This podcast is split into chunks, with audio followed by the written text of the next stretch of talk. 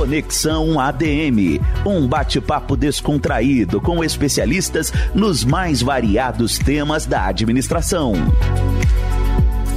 A vida me reservou coragem, muita força para viver. Em casa tá faltando tudo: livros, roupas, até o que comer. Me falta até água, água doce de beber. E essa história é linda, gente. Já já vocês vão entender, mas antes deixa eu nos apresentar. Eu sou Bárbara Michelini e aqui ao meu lado está ele, que é brasileiro, casado com Ana Cecília, pai de quatro filhos. Aos 5 de março de 1967 nascia, em Boqueirão, na Paraíba, filho de Carlos Marques Dunga e Cícera de Castro Marques, Dona Neuza. Essa é a primeira apresentação, e que linda, né? De Carlos Marques Dunga Júnior. Dunga, que veio aos estúdios da Rádio ADM a brilhantar a nossa programação. Professor, muito obrigada, né? E seja bem-vindo aqui aos estúdios da Rádio ADM em Brasília. Eu que agradeço a vocês pelo convite, a estar aqui fazendo parte deste momento muito importante. Essa é uma frase do meu, uma parte de um cordel meu, que chama-se Água para Comer, que eu escrevi ele em 2010 era naquela época que estava uma peleja do Nordeste clamando pela transpulsão do Rio São Francisco e um padre lá de Petrolina achou em fazer um protesto contra as águas. Então eu fiz um protesto também para o padre em forma de cordel. E eu disse, padre, deixa o povo beber água. Nós queremos um fio desse, desse rio. É menos de um, de um espaguete de macarrão na, dentro de um pacote. Eu não quero água para farra, eu quero água para viver. E meu cordel foi premiado a nível nacional e o padre me recebeu depois e nós fizemos as pazes. E hoje a água está lá no Nordeste. Sou administrador de formação e para mim é um orgulho muito grande tá certo? Estar aqui diante de vocês, diante da, do Brasil, nos ouvindo agora, nos escutando e falar sobre administração, falar sobre vida, falar sobre o Brasil, que isso é muito importante. A gente está podendo sair lá da Paraíba e a gente vir aqui hoje falar para o mundo e eu estou à disposição de vocês. Tenho certeza que a gente vai aprender muito nessa conversa. E aqui ao nosso lado também está Leon Santos, que é editor-chefe da revista brasileira de administração. Olá, Leon, seja bem-vindo e obrigada pela parceria aqui com a Rádio ADM. Olá, Bárbara. Olá, Dunga. É uma satisfação poder falar com vocês hoje. Por favor, Bárbara, eu acho que você vai brilhantar iniciando os nossos trabalhos aqui. Um cavalheiro. Muito obrigada, Leon Santos. Vamos então iniciar nossa conversa, que temos pouco tempo para tanto assunto que a gente quer conversar com o senhor. O administrador já adiantou aqui para a gente que ele foi premiado, porque ele é um poeta cordelista, mas a premiação também na parte da administração. E a gente vai falar um pouquinho sobre essas questões relacionadas à gestão pública. Em maio de 2021, por exemplo, como gestor na Superintendência de Trânsito de Campina Grande, na Paraíba, ele foi responsável pela criação do Núcleo de Estudos de acidentes de trânsito, que hoje é uma referência né, no uso de estatísticas em tempo real. Explica para a gente, administrador, como é que surgiu a ideia, como é que era a demanda quando o senhor criou, tomou essa iniciativa? Bárbara, tudo parte dos princípios de administração, de gestão, entendeu? A gente tem administração e gestão como algo que se complementa. A gente tem que ter administração e gestão em simbiose e a formação desse líder, esse líder novo momento, esse líder que, que vem do, do momento antes pandemia, pandemia, pós-pandemia, então, Leon, nós não podemos mais pensar no mundo sem ser real. Nós temos que pensar no mundo hoje que tem a maior revolução sendo vivenciada hoje, que são os dados. Os dados que nós temos hoje, que eles têm que ser todos tratados e sim devolvidos em forma de serviço e benefício para as pessoas, Bárbara. Então, quando a gente chegou na superintendência, a gente tinha uma, um déficit com relação aos dados de acidentes, de sinistros hoje, né? Então, quando a gente chegou e a gente foi formatar dados, nós tínhamos dados errados. O dado real não batia com o dado, o dado da Superintendência de Trânsito, não batia com o dado do SAMU, nem com o dado, muito menos do DataSUS que esse era que era errado. E foi nossa contestação inicial.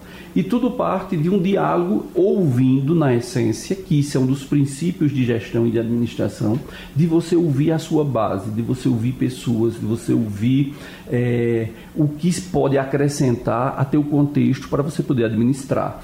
Foi ouvir os agentes de trânsito. E lá tinha um, tem um cidadão, o nome dele é Jefferson, ele é agente de trânsito, de formação, de carreira, ele é um cara muito inteligente. E a gente começou uma discussão no meu gabinete na tarde que varou a madrugada, isso eu tenho, tenho, tenho até registrado nas minhas publicações, o, o diálogo nosso. E a gente fazia o que é que a gente pode fazer, está errado o dado, aí ele disse, está errado, isso não pode ser assim, a gente tem que trabalhar com o dado real e tem como a gente computar em tempo real. Esse foi o uso do é, Data Analytics que vocês fizeram no trânsito? Sim. Quando a gente formata esse processo, a gente chega ao ponto de que de chamar o rádio SAMU para chamar igual o rádio da superintendência. Quando nós tivemos esses dois dispositivos à nossa disposição, a gente já viu que o dado era totalmente diferente e o dado do DataSUS totalmente errado. Para você ter ideia, se eu sou da Paraíba, de Campina Grande, eu tenho um cartão do SUS e eu sou atropelado em Brasília, esse acidente vai contar, esse atropelado vai, atropelado vai contar para Campina Grande. E é essa a minha contestação. Então eu estava fazendo parte do Senatran e aí eu levei os dados. Quando eu levei os dados, aí isso fluiu. Nós temos uma equipe de desenvolvimento, Campina é um polo de tecnologia e nós montamos o nosso polo de desenvolvedores. Leon. E foi daí que a gente criou o primeiro Data Analytics que foi o, o, nosso, os nossos dados reais. Quando a gente ia para esse dado confrontar com o DataSUS, Leon, dava uma diferença de 287% num dia. Uau, então eu trouxe tudo isso aqui para o Senatran. Eu vim a Brasília e trouxe todos esses dados errados para o Senatran. O Senatran de pronto já disse, não, a metodologia de Campina Grande está certa, vamos avançar. Aí nós avançamos com o BI, que, que é a business inteligência, que era a gente ter todos esses dados junto, chamei para a mesma mesa todos os entes, SAMU, Polícia Militar, Polícia Civil, Polícia Rodoviária Federal, todos e o Hospital de Trauma, onde nós sentamos e hoje nós temos um dado unificado de acidente na cidade. Que isso tem que ser replicado para o Brasil. Então, com base nos dados, nós criamos os, os analytics, tanto inteligência como analytics. E hoje nós já fazemos análise preditiva. Nós já fizemos análise preditiva hoje em termos de acidentes. Usando aí também os princípios da administração, senhor formou uma boa equipe, né, para ter melhores resultados. Isso. Aí é outra sacada de um grande gestor, o que é gestão e administração. Eu, eu acredito muito que nessa depois do 3.0, 4.0 e agora a gente chegando em 5.0, e quando a gente vai tratar de pessoas e quando a gente vai tratar de gente, ser humano. Não adianta eu ter a melhor metodologia em tecnologia e inovação se eu não tiver pessoas comprometidas, pessoas que captem aquela mensagem, que venham fazer parte do processo, pessoas motivadas, pessoas acima de tudo tendo uma visão sistêmica de tudo, do, do processo, para que ela se torne parte. Você não vai conseguir nada, você não vai conseguir êxito. O senhor é secretário de saúde do município de Campina Grande e também, como vimos, foi superintendente de trânsito e transporte público. Em sua visão, o trânsito é uma questão de saúde na vida dos brasileiros? Como fazer com que o trânsito deixe de ser um problema para a população? O grande problema da saúde é o trânsito. A gente viveu muito um período de pandemia e pós-pandemia, né? Então, pandemia, a pessoa só entendeu que era um respirador na época da pandemia, que era uma UTI sem respirador. Se você for para qualquer hospital de trauma, tanto aqui do DF como lá de São Paulo, como de Campina Grande, se você e lá no Nordeste especificamente, se você chegar da sexta ao domingo, os hospitais lotam de pessoas mutiladas, de pessoas sequeladas com acidentes de trânsito, especificamente de moto. 89% dos acidentes no Nordeste envolve pelo menos uma moto. Então, nesse acidente uma moto envolvida. Então, isso sequela, mutila, e isso traz o grande problema da saúde pública, que é a ortopedia que são as próteses, que são caríssimas, são pessoas mutiladas para sempre. Então, estudo de um final de semana, de um rolezinho, de uma festa que aconteceu ali, e eu não uso capacete, eu desenvolvo velocidade, eu empino moto. Então, isso é o grande problema da saúde pública no Nordeste do país agora no mundo real, no tempo real. Então, se a gente agir, agir com controle, com, é, com regulando os, os, os, procedimentos e as normas para que as pessoas utilizem, a gente consegue sim reduzir o acidente de trânsito. E, Leão, nós conseguimos zerar em Campina Grande em alguns pontos que identificados e tratados com base nos dados que temos hoje e que são fornecidos através desse núcleo. O senhor falou aí que lá em Campina Grande né, a situação é caótica nessa questão de acidente de trânsito, né? Em relação à saúde, lotam os hospitais. Aqui em Brasília também conversei já com um bombeiro que me explicou isso. Tem até hora, mais ou menos naquela hora, vai cair um motoqueiro. Eles saem para buscar, né, ajudar essa pessoa. Ah, é o motoqueiro da sete. Então, você buscar um jeito de estudar essa situação para melhorar, pode sim trazer resultados. E aí é o que eu pergunto para o senhor: que resultados essa ação, essa iniciativa trouxe para Campina Grande? Eu não sei se você já visitou meu, meus dados lá, o, o, o, em tempo real, o Business Analytics. Então, você vai entrar no nosso BI e você vai ter o horário dos acidentes. Então, a gente hoje faz análise preditiva do horário do motoqueiro. Por quê? Nós temos um novo perfil de entregadores tá certo? No Brasil hoje. E os entregadores, eu já conversei com ele, o que eu estou falando aqui é tudo fundamentado em pesquisa. Tá certo? Então, os, os, os, entregadores do país hoje, especialmente os que trabalham nos foods da vida, eles são escravos de um, de um aplicativo internacional, onde eles têm um score para cumprir o tempo. Então, se você faz um pedido, quando ele pega aquele seu pedido, ele tem um tempo para cumprir aquilo ali, para ele elevar o ponto no score. Então, isso, ele, eles foi que me disseram, Dunga, nós somos escravos de um aplicativo internacional. Nós já existem aplicativos nacionais sendo de, é, é, desenvolvidos para que a gente acabe também com esse monopólio internacional e a gente possa ter algo na, na, com a gente real e mais humano. Nós estamos matando pessoas em busca de? De uma oportunidade que foi vivida diante da pandemia. Porque quando todo mundo estava em casa, o que mais funcionou foi, o iFood. Voltando um, um pouco à área de saúde é, de maneira geral, como o senhor avalia atualmente a saúde do seu estado, a Paraíba, e mais especificamente o município de Campina Grande? Vou fazer duas, dois parênteses nisso. Eu vejo a saúde do país doente. A saúde do país é doente. Sendo, Leão, que eu fui prefeito em 1997. E eu escuto discurso de saúde que eu ouvi lá em 97, eu escuto hoje. E aí eu vou defender a gestão e a administração agora. Por quê? Porque nós precisamos de gestores e administradores à frente da pasta. Nós não precisamos só de pessoa, porque eu sou enfermeiro, porque eu sou médico, porque eu sou da área de saúde, eu tenho que ser secretário de saúde. Não. Nós precisamos de gestão, nós precisamos de fazer gestão sobre o processo. O processo está precisando de, de, gestores. Eu vejo que nós precisamos tratar pessoas, nós estamos tratando com seres humanos. A gente fala muito nos dados do transporte os dados do transporte que eram guardados a sete chaves. Não, quem são guardados a sete chaves são os dados da saúde. E eu vou ter uma reunião no Ministério hoje, nós precisamos quebrar isso. Por quê? Porque um bom gestor, um bom administrador, com a consciência do que ele tem de dados, ele pode tratar fluxo, amigo nós podemos fazer tratar isso como estudo de fluxo. E estudo de fluxo é entrada e saída, é controle e avaliação constante. Isso é gestão. Então nós precisamos fazer isso com a alma humana.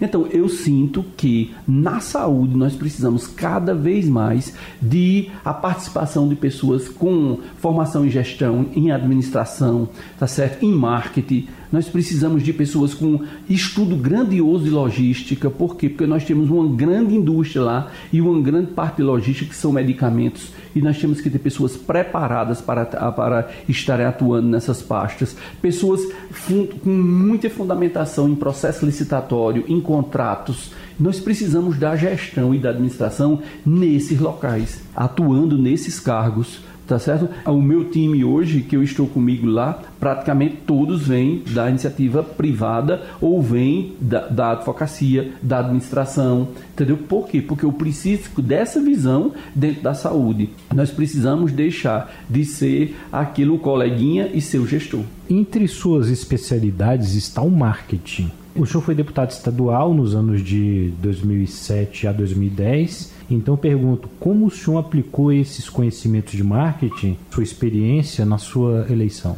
Essa formação ela tem uma, uma, um viés interessante, eu queria destacar também, que foi feita aqui em Brasília. Nós somos a primeira turma de marketing política eleitoral da faculdade que era a Fama Business, com a, um convênio com a George Washington, nós fazíamos aqui, e essa turma era muito especial aqui em Brasília. Nós tivemos é, professores como o professor Lavareda, nós tivemos vários professores que são monstros aí do, do marco digital hoje, que, que veio de Brasília.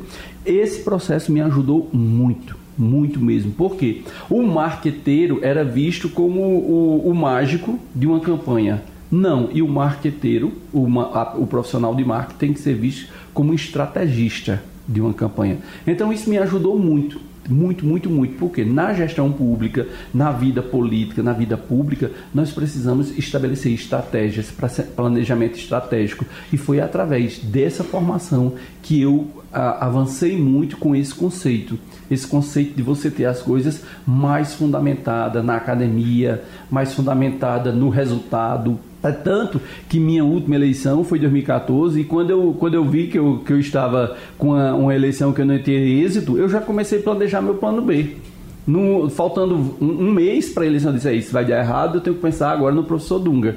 O professor Dunga vai fazer o quê? Qual é, a, qual é a proposta do professor Dunga? Então, já lancei, já voltei a lecionar. Leciono hoje na, em Salvador, leciono hoje em Pernambuco, na Paraíba, Rio Grande do Norte. Então, a gente começou a traçar essa estratégia de uma, de uma persona que existia também com aquela persona política e que ele tinha conteúdo capaz e capacidade de tocar o sua empresa como eu tenho hoje a minha empresa, com um curso em uma formação nossa, que é a formação do time de alta performance, do líder de alta performance, onde nós descobrimos que tínhamos essa, essa força graças à formação de marketing e podendo também agora já fazendo nosso marketing, né, de maneira sadia, de maneira concreta e de maneira muito objetiva. Porque com a evolução dos zeros, do 3, 4, 5, 0, hoje o mundo é horizontal. O mundo é horizontal. De que hoje. forma horizontal? A, a, nós, estamos, nós estamos nos comunicando aqui com o mundo no papo reto. Nós estamos comunicando aqui agora com o mundo de maneira horizontal. Não existe uma hierarquia para a gente estar tá aqui. E o que eu estou falando, o que você está me perguntando, o que Bárbara está me perguntando, nós estamos falando tão horizontal que as pessoas têm três segundos, no máximo quatro, para identificar se isso é verdade ou mentira. E eu sou fã desse, desse avanço do mundo. Por quê? Porque antes você tinha um processo no qual você falava em verdade e você tinha quantos dias para você poder desmentir. E hoje não, nós temos a velocidade das coisas, todo mundo interligado, um aparelho de celular na sua mão em que você pode gerenciar o que eu estou dizendo e o que eu estou fazendo. Eu uso muito nas minhas palestras uma propaganda, eu posso falar da propaganda hoje, né, que ela tinha um, um refresco que uma grandiosa, uma grandiosa apresentadora fazia lá nos anos 80. Ela nunca tomou o refresco, porque o refresco, o refresco era altamente alérgico para as crianças, mas ela jogava aquele copo bem bonito na hora da propaganda, jogava uma pedra de gelo na beira de uma piscina, cheia de guri gritando, todo mundo queria tomar aquele, aquele refresco. Então, ele fazia mal para a saúde. Hoje, as crianças já checam. Eu tenho uma filha de 12, tenho quatro filhos, mas tenho uma de 12 anos. Se eu for tomar alguma coisa, eu sei, pai, isso faz mal à saúde, isso não é saudável. Então, isso é o fantástico dessa geração 4.0, 5.0, da gente ser horizontal e a da gente ter a comunicação em tempo real para a gente construir ou desconstruir. Voltando aqui a um, um pouquinho a questão do marketing, o senhor é mestrando em relações internacionais uhum. na Universidade Nacional de La Plata, né, em Buenos Aires, Argentina. Tendo em vista essa formação em relações internacionais e marketing, como colocar Campina Grande no mapa mundial isso não só relacionado à enorme festa junina que vocês têm lá, que é referência nacional. Você já ouviu falar, falar que Campina Grande é a central cósmica do universo? É Gilberto Gil, quem assim batizou Campina Grande, Bárbara. Então, Campina Grande é uma cidade que nós temos 16 universidades e faculdades, nós temos um polo universitário muito grande, nós temos mais de 80 mil pessoas envolvidas e matriculadas nesses equipamentos, nós temos o maior número de pós-doctors e doctors do Brasil, nós temos uma, um polo tecnológico que nos orgulha muito, duas faculdades de medicina. Então, Campina Grande, ela vem ser essa grande cidade que lá no seu início os tropeiros, que eram os tropeiros, eram homens em burros, que vinham do sertão trazendo a, a produção para comercializar em Campina Grande, porque lá tinha o trem. Então, essa cidade tropeira, essa cidade acolhedora, essa cidade de 428 mil habitantes, que quando acorda todo dia tem mais de um milhão de habitantes, devido ao quê? Ao polo universitário, ao polo médico, a todo a, ao polo industrial, tudo isso faz com que essa cidade dialogue com o mundo. E quando a gente veio fazer é, relações internacionais e uma experiência grandiosa, um mestrado internacional, na Argentina antes existia um preconceito, porque existe preconceito com tudo no Brasil, infelizmente. Mas uma Universidade Nacional de La Plata é como se fosse a federal da, do Brasil.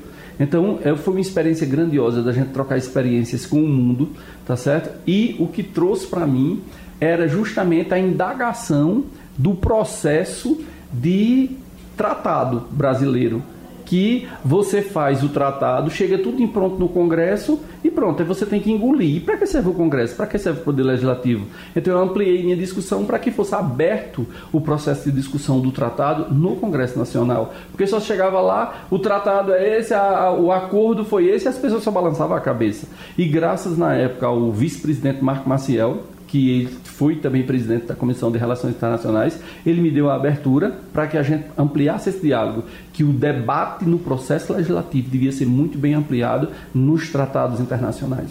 E essa visão global que o senhor falou aí, que eleva um produto ou uma gestão que seja particular ou pública, é o profissional de administração que tem, né? Ele que é capaz de analisar toda a situação e verificar onde é preciso melhorar e ele tem as armas para que aquilo lhe avance. Ô, Bárbara, e depois dessa abertura mundial, dessa mundialização das coisas, né? Eu falo muito, eu tenho um grande amigo que é André Agra, que ele é, ele é auditor do Tribunal de Contas do Estado da Paraíba, e a gente fala muito na mundialização das coisas. A mundialização das coisas ficou tão fácil a gente fazer. Agora, aí você vê que o princípio, os princípios da administração, lá de Telho e Faiol, tá certo? Se a gente for puxar lá no princípio de tudo, são atualíssimos tá certo? Porque é controle, é avaliação, é entender para poder atender. Porque quando eu falo no refresco, é porque o refresco não queria, ele queria vender. Entendeu? Mas hoje as pessoas estão mais, estão mais rígidas, as pessoas estão pesquisando mais, as pessoas estão entendendo mais. Então, eu, eu saio para fazer uma palestra em Salvador eu vou fazer uma palestra em Salvador. Quando eu chego lá, está um auditório lotado. Mas como esse povo me conheceu? Através de uma rede social, através de mim, no meu Instagram, através do que eu publico, através de eu ter um cordel publicado com 100 mil views. Isso é, isso é muito interessante. Meu, eu escrevo um artigo todo domingo no blog do Vavá da Luz, lá na Paraíba. Todo domingo eu tenho 50 mil leitores, pessoas me dando feedback. Então, isso é fantástico, essa abertura e a gente poder hoje entender mais as coisas. Tá certo? A gente falava muito na administração, a gente falava muito em controle, em avaliação, e a gente vê que isso tudo hoje está muito mais palpável. A gente tem muito mais ferramenta para poder fazer controle e avaliação hoje. Você, para me entrevistar, você teve que fazer um, uma avaliação minha, precedendo tudo para eu primeiro estar aqui. Então, eu também fui pesquisar vocês, eu também fui fazer, ver o que era que vocês faziam, vi a grandiosidade do, do CFE hoje. Isso nos orgulha enquanto profissional da administração tá certo? Isso orgulha. E as universidades, as academias têm que divulgar mais isso. Entendeu? Por quê? Porque às vezes eu estou preferindo vender o curso X porque ele está. Tá... Mas não, nós, enquanto profissionais da administração, nós podemos também é, estar cobrando o que é, o que é necessário para a gente sobreviver. E nós somos bons, e sendo bom, você tem que exigir o seu, o seu valor. Entendeu? Então a gente precisa divulgar muito isso. Recentemente foi realizada a COP28, que é a reunião das Nações Unidas sobre mudanças climáticas. Com base aqui na nossa conversa sobre saúde, trânsito, e agora eu vou inserir cidades inteligentes. Cidade inteligente é aquela que trata bem a sua população? Como é que o senhor vê isso, a relação com a saúde, até mesmo com o trânsito? Eu queria até depois apresentar a vocês o nosso prefeito, Bruno Cunha Lima, que ele teve lá no evento da Paraíba semana passada, e ele, ele é advogado, mas é um grande administrador. Tá certo? E tem uma frase dele que eu guardei para sempre sobre cidades inteligentes. Cidades inteligentes em que as pessoas estão satisfeitas com essa inteligência. Tá certo? Cidade inteligente, não é eu ter uma cidade toda robotizada, uma, uma, mas é que a pessoa não utilize isso, entendeu? Então, a gente fundamentou cidade inteligente quando? Quando a pessoa de baixa renda está tendo acesso a essa inteligência, a essa inovação. Tá certo? Por exemplo, eu vou citar para vocês, já lançamos o robô Júlia. Júlia é o que? É um, acrônimo que é Juntos Livres do Assédio. É um robô, Júlia, é uma inteligência artificial em que se a pessoa estiver em Campina Grande e ela for assediada dentro de um ônibus, dentro do aplicativo, Júlia começa a atender toda um robô, toda uma linguagem de máquina, como uma mulher falando com outra, tá certo? E ela vai atendendo a mulher. Quando a gente lançou Júlia, ah, mas as mulheres não vão saber usar Júlia. A gente foi tão, tão professoral nesse momento, tão didático, que a gente conseguiu com que 40 mil mulheres da periferia, dos bairros mais pobres, utilizassem primeiro o sistema.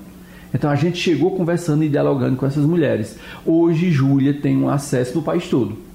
Tem gente de outros estados que ligam para Júlia. E Júlia atende, tá certo?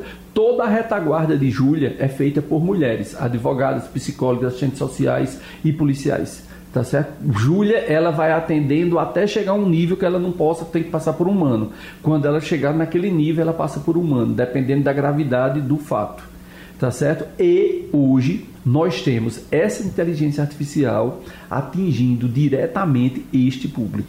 E cidade inteligente em que as pessoas se sintam inteligentes com a, com a, com a inteligência e saibam usar. É, o senhor falou aí desse aplicativo, né? Ideia sensacional, né, Leon? Sensacional, sensacional. pode ajudar tá, as mulheres aí. Acho que Brasília já fez contato, DR. Aqui eu tenho o maior, maior respeito ao DR aqui do, do, DF. É um pessoal, um time muito arrojado. Nós estamos, Júlia está sendo implantada em todo o Brasil, a custo zero para o município tá certo? Só que ela tem a nossa marca Júlia de Campina Grande. Sensacional essa ideia e a gente pode discutir isso futuramente é, com mais detalhes aqui na Rádio ADM. E parte de um princípio, assim, que a gente tem na gestão, a politicagem que faz vários elefantes brancos no país. Né? Obras ou iniciativas que não são pensadas como um todo. Uma iniciativa que acaba não resolvendo a questão. É, Pressupõe-se que não tem um administrador na frente, né? Não, tá, não tem um olhar de um profissional de administração, porque ele tem essa visão de um todo e pode fazer essa análise que o senhor fez, né? É necessário o aplicativo? Vamos fazer um aplicativo, mas como é que esse aplicativo Dialoga. vai chegar? Como é que ele vai dialogar? Né? Vai ter resultado? Como pode ter resultado, que ferramentas a gente pode utilizar, como a gente pode abordar. Essa visão ampla é necessária. Então eu pergunto para o senhor, qual o papel do administrador na gestão pública e também um diferencial, o que, que ele pode trazer para os serviços, para o resultado final ali para a população? Análise plena análise, ele tem a visão de um administrador em que ele tem que pegar aquele dado, analisar e dar prosseguimento a ele ao resultado final.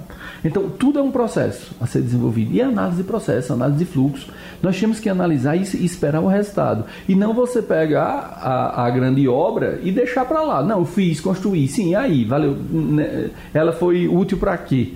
Né? É, ela, me, ela me foi útil as peneiras que você faz, se é útil, se é favorável e se é, é socráticas mesmo, né? Se é útil para você. Então, a gente tem que analisar isso com a visão do gestor, do administrador. Eu tenho Júlia, sim, para vocês terem ideia. Existe um bairro lá em Campina que é um dos, dos da classe mais das pessoas mais carentes. A primeiro chamado de Júlia foi na casa do bolo, nessas casinhas que vendem bolo no, no, bairro. E quando a gente chegou lá, teve que a pessoa ir, porque a mulher disse que estava em, em, risco, tal, tal, tal. Quando chegou lá, estava o cidadão de lado e a mulher sentada. E tinha sido uma, uma violência doméstica. Então, Júlia já, Júlia já é 2.0 já. Ela agora a gente está levando ela para 3.0 e a gente está conseguindo também com que ela entenda o áudio. Júlia hoje recebe áudio e, e, e, também se comunica por áudio, para que isso facilitar a mulher, a pessoa analfabeta, que lá no Nordeste ainda tem muito, um índice grande, que ela se comunique por áudio. Tá certo? Então, tudo isso flui de uma maneira objetiva quando eu atinjo aquele público e tem um gestor por trás disso tudo, um administrador, para entender que ele tem um processo ali e que ele tem que ter um final daquele processo. Então, a gente precisa dessa visão e dessa sacada, Bárbara, dessa experiência de um gestor para tudo, entendeu? Para o acidente nós, foi, foi, fundamental a visão de administração para o acidente, por quê? Porque nós tínhamos que computar, mas tinha que ser real. Eu não estava podendo tá, vender mais aquele número que, que não era real, que não era o que acontecia na cidade de verdade, e eu estava com políticas totalmente desencontradas para o que estava acontecendo. Hoje não. Eu sei que na Avenida Assis Chateaubriand eu tive, no ano de 22, quatro acidentes com três óbitos. Janeiro, fevereiro, março e abril. Foi o que a gente fez. Senta, tem alguma coisa acontecendo ali errado. Com base nos dados, tomamos medidas, diga quantos acidentes ocorreram. Quatro acidentes com três óbitos em 22. De junho de 22 até hoje, quantos acidentes com óbito aconteceram nesse trecho? Zero, minha gente. E isso é ação eficiente. Isso é resultado. Nós falamos aqui sobre tecnologia, gestão, saúde e, por fim, violência. E todos esses temas estão ligados a um outro que é educação. O senhor é professor. Como que o senhor analisa como a educação poderia ser melhor desenvolvida no Brasil, de forma a abarcar não só a escolaridade, ou melhor, a empregabilidade, mas essas questões sociais também? Eu vejo a educação como um processo maior Eu vejo a educação e a educação hoje, a gente não pode pensar só na criança, no adolescente que está lá no ensino médio, ensino fundamental, não. A gente tem esse adulto hoje que atravessou toda essa era e chegou aí a seus 30 anos, chegou aos 60 anos e ela hoje convive com a Alexia, ela convive com um, um WhatsApp. A gente também tem uma educação para as pessoas utilizarem esses meios. E quando eu tenho num Júlia quando eu tenho no, no BI do, do acidente um fluxo e uma pesquisa diária de mais 70 mil downloads por dia, de 40 mil downloads por dia, eu vejo que as pessoas estão utilizando muito essas tecnologias. E nós precisamos educar essas pessoas bem no papo reto, na maneira mais objetiva, para utilizar esse procedimento, essa revolução da maneira melhor que possa se ser beneficiada por eles entendeu? Por si. Então nós precisamos cada vez mais que as pessoas estejam, como eu falei eh, inicialmente, nesse mundo horizontal, com a informação mais precisa, com a verdade acima de tudo. Eu só tive uma aula de oratória na minha vida, uma, e foi meu pai que me deu com 15 anos de idade. Eu estava com meu pai em um determinado momento, meu pai é político, então quando eu estava lá, meu pai olha para mim e faz desse jeito. De o que é que eu digo? Aí ele disse: olhe para frente e diga a verdade. Então, a verdade acima de tudo. Então, essa educação que a gente tem nesse mundo pós-moderno, onde Bauman falou tanto para a gente, ensinou tanto do mundo líquido, na liquidez das coisas, nós temos que agora, nesse ajuste dessa liquidez, educar pessoas com a verdade, o olho no olho, o ouvido aberto Ouvido na essência, escutar é muito mais do que só ouvir o barulho que pode incomodar a gente. Não, escutar é ouvir na alma, é ouvir com os olhos, é calar, é silenciar, é planejar para que a gente tenha cada vez mais medidas eficientes para que as pessoas que mais precisam entendam o que é inteligência, entendam o que é o bem é, comum para todos.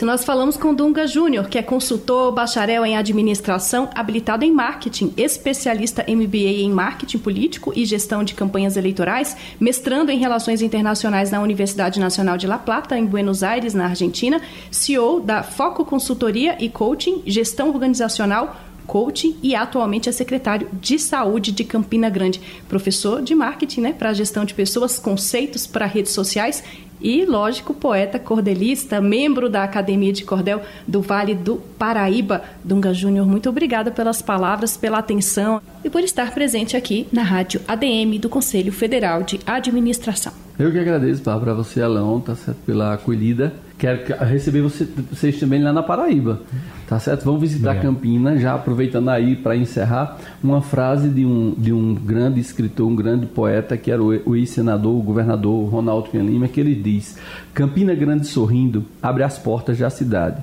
Ao chegar, seja bem-vindo. Ao sair, leve saudade. Quero esperar vocês lá em Campinas para vocês sentirem esse climazinho lá.